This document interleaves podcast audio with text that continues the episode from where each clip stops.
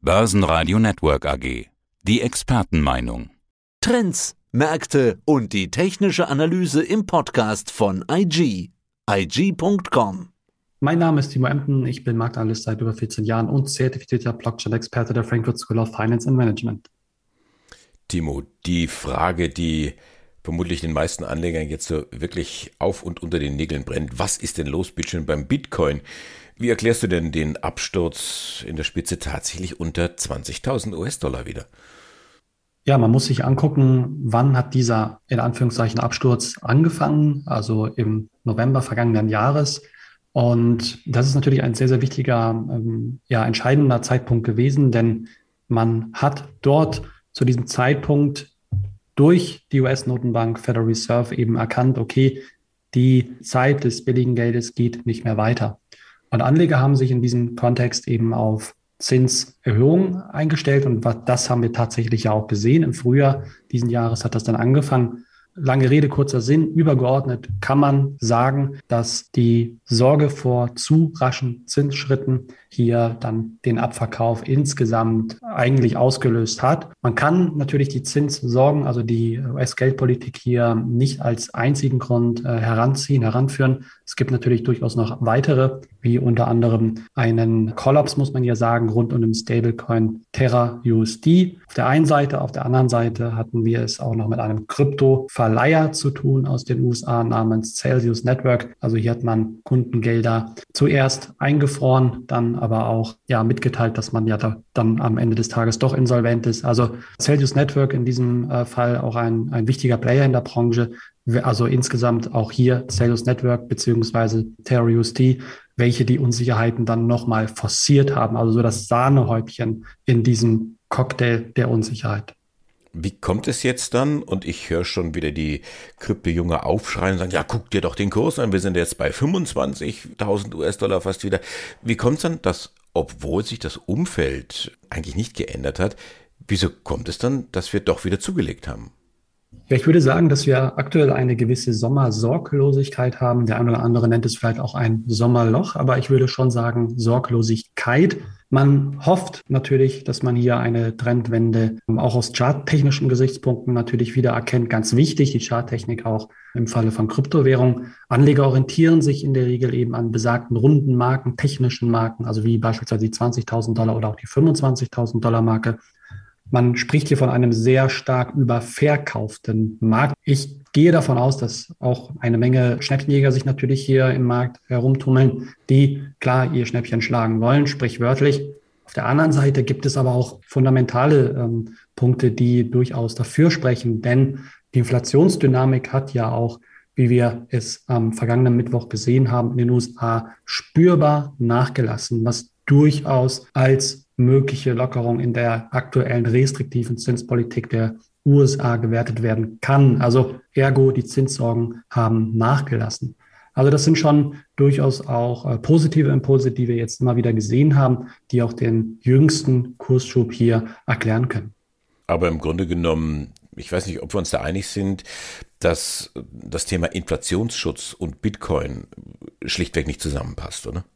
Ja, ich denke, die Meinungen gehen da insgesamt auseinander. Die Frage ist ähm, natürlich, welchen Zeitraum nehme ich als Anleger ein? Also welche Brille habe ich auf. Ich denke, wenn wir von einer kurzfristigen Sicht sprechen oder jetzt angenommen einfach mal die letzten sechs Monate nehmen, Anfang des Jahres ausgehen, dann muss man, denke ich, nicht lange streiten, diskutieren, ob der Bitcoin jetzt als Fluchtvehikel, also Inflations-Hedge, Diversifikationsinstrument hier fungiert. Ganz klar nein. Aber ich denke auch Anleger, die vielleicht vor zehn Jahren eingestiegen sind, die haben natürlich eine andere Brille womöglich auf, also eine langfristige Brille. Und hier muss man natürlich schon sagen, dass der Bitcoin hier eine signifikante Wertsteigerung erfährt. Also das ist eine ganz, ganz wichtige Sache, worauf man hinweisen muss. Also welche Sicht, welche Rolle nehme ich hier ein? Ganz klar, kurzfristig würde ich sagen, dass das Bitcoin und Co. hier sich definitiv als in Anführungszeichen digitales Gold hier disqualifiziert haben. Abermals, das ist ja wiederholt der Fall gewesen. Aber ich denke, das muss man dem Bitcoin auch zugute halten, dass er doch jetzt über die, zumindest für die ähm, vergangenen äh, Jahre, Dekade, da doch auch eine Wertsteigerung eben gezeigt hat, eine deutliche Wertsteigerung gezeigt hat gesagt. Aber auch wie es immer so schön gut heißt, ganz klar, die Vergangenheit lässt natürlich auch hier keine Rückschlüsse auf die Zukunft wieder. Kann diese langfristige Brille nicht auch eine rosarote Brille sein? Worauf ich hinaus will, Peter Bofinger, einer der einflussreichsten Ökonomen Deutschlands, er sagt, Bitcoin ist äh, reines Luftprodukt und jetzt ist halt die Luft wieder raus.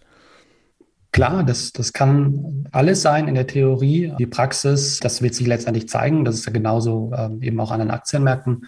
Aber ich denke, man muss der Kryptoökonomie hier doch äh, wirklich zugute halten, dass man es mit einer Technologie bei den meisten Kryptoassets zu tun hat, die wirklich atemberaubend ist, der sogenannten Blockchain-Technologie, auch beispielsweise Ethereum, worauf heutzutage ja schon auch viele äh, praktische Anwendungsfälle auch tatsächlich basieren, also ein wirklicher Nutzen gestiftet wird. Und auf der anderen Seite muss man auch sagen, dass wir es mit einer Währung zu tun haben, im Falle von Bitcoin, äh, welche dezentral tatsächlich funktioniert, also ganz unabhängig von zentralen Instanzen. Worauf Anleger gerne verweisen, sind die 21 Millionen Bitcoin-Einheiten, die es maximal laut Protokoll geben wird. Ja, ein deflationärer Charakter, welcher natürlich nochmal begünstigt wird durch das sogenannte Bitcoin-Halving. Also das sind schon Punkte, die so einzigartig sind, äh, meiner Meinung nach. Und ich glaube auch von der Technik her ja doch das ein oder andere System durchaus ausstechen können. Das Thema Kryptos, ganz speziell Bitcoin, das war ja schon immer emotional besetzt, also hochemotional. Und die Krypto-Unternehmer, die appellieren jetzt zu einer gemeinsamen Kampagne gegen die, Zitat, Feinde des Fortschritts. Also ich finde, jetzt wird's ziemlich speziell.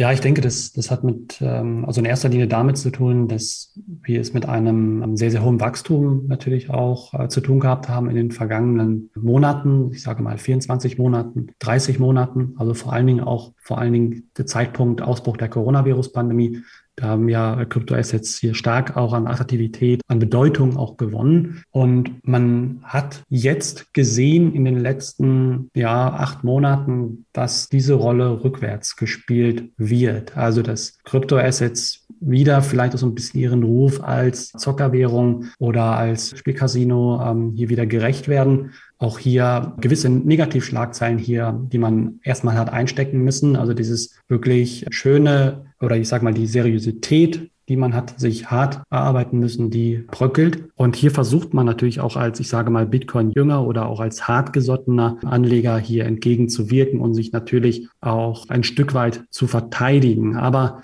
es ist, denke ich, auch ein durchaus positives Zeichen, dass derart dagegen gewettert wird, denn man darf auch nicht vergessen, dass der Bitcoin eigentlich auch in institutionellen Anlegerkreisen, auch in der wirklich großen Börsenwelt ernst genommen wird oder dabei ist, ernst genommen zu werden. Und ich denke, dass diese Entwicklung da ein sehr, sehr gutes, positives äh, Zeichen ist, auch für die Kryptoökonomie und sich natürlich auch hier die Spreu vom Weizen trennt. Ein Weizen könnte sein Ethereum. Zunächst einmal eine rein technische Frage, Verständnisfrage. Was ist der Ethereum Merge? Ja, bei, bei Ethereum The Merge, äh, so heißt das Upgrade. Man hat es vorher ETH 2.0 genannt. Man hat diesen Namen aber geändert zu The Merge. Und hier auf gut Deutsch gesagt passiert Folgendes, dass man die zugrunde liegende Ethereum Blockchain vor allen Dingen skalierbarer machen möchte, aber eben auch sicherer und ganz, ganz wichtig, vor allen Dingen nachhaltiger. Und diese Nachhaltigkeit, die basiert natürlich darauf, muss man sich vorstellen, dass Ethereum aktuell eben auf dem sogenannten Proof of Work Konsensmechanismus hier äh, basiert, genauso wie der Bitcoin. Das stellt man eben um auf Proof of Stake. Und dieses System, dieser Konsensmechanismus, der braucht natürlich deutlich weniger Strom, also weniger Energie. Und das ist natürlich in der heutigen Welt, die ja zumindest hier in Europa ja doch sehr, sehr grün getrieben ist. Also ich würde schon sagen, eher Deutschland ganz, ganz grün getrieben ist natürlich ein Riesenpluspunkt, auch vor allen Dingen in puncto politische Verbote. Also ich denke, dass man sich hier insgesamt technisch natürlich nochmal absetzen wird, auch von der Konkurrenz, wenn dieses Upgrade wirklich durchgeht und vor allen Dingen auch im Hinblick, wie ich schon sagte, von potenziellen Verboten.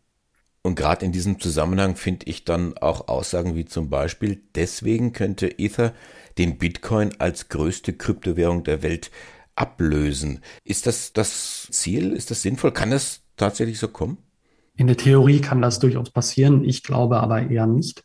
Ich glaube auch nicht, dass es wirklich das Ziel ist. Man darf nicht vergessen, dass der Bitcoin natürlich eine gewisse Pionierfunktion hat. Also der Bitcoin ist die erste Kryptowährung oder Kryptoasset ja auch ihrer Art. Vor diesem Hintergrund fungiert der Bitcoin natürlich auch als sogenanntes Tauschobjekt. Ja, bedeutet in der Praxis, wenn Anleger ihre Fiat-Gelder überweisen an eine Kryptobörse, wird dieser in der Regel erstmal in Bitcoin getauscht. Das muss heute nicht mehr unbedingt der Fall sein, aber ist in vielen Fällen eben noch tatsächlich da. Der Bitcoin lässt sich ohnehin auch mit Ethereum oder Ether ist die zugehörige Währung natürlich auch schwer vergleichen. Also man hat hier auch ganz unterschiedliche Ziele, die man eben verfolgt. Der Bitcoin fungiert ja eigentlich in der Regel eher als sogenannter Store of Value, also vielleicht auch eine Art als digitaler Rohstoff. Also man versucht hier wirklich Werte abzulegen und die dann zu halten, also ein Store of Value. Und der Ethereum, darauf basieren ja wirklich richtig konkrete Anwendungsfälle, die auch eben in der Wirtschaft schon bereits umgesetzt werden